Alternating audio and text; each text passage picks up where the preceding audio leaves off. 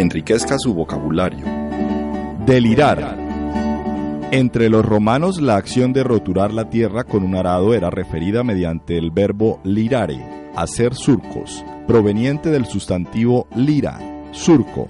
Delirare, palabra formada por la preposición de, que señala apartamiento, antepuesta a lira, significó inicialmente salirse del surco, pero posteriormente adquirió un nuevo sentido como salirse del surco de la razón, o sea, desvariar, delirar, esta última registrada por primera vez en español hacia 1590. Es particularmente conocido el delirio de los alcohólicos en la última fase de su enfermedad, denominado delirium tremens o delirio tembloroso.